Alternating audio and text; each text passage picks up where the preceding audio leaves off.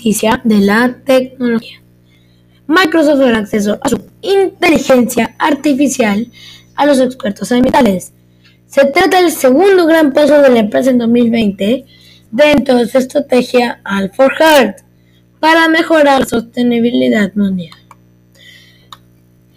En vísperas del Día Mundial de la Tierra, la tecnológica Microsoft ha dado un paso más en su compromiso medioambiental con nuevas medidas y ofrecerá acceso a su tecnología de inteligencia artificial a los expertos que trabajan para mejorar el medio ambiente.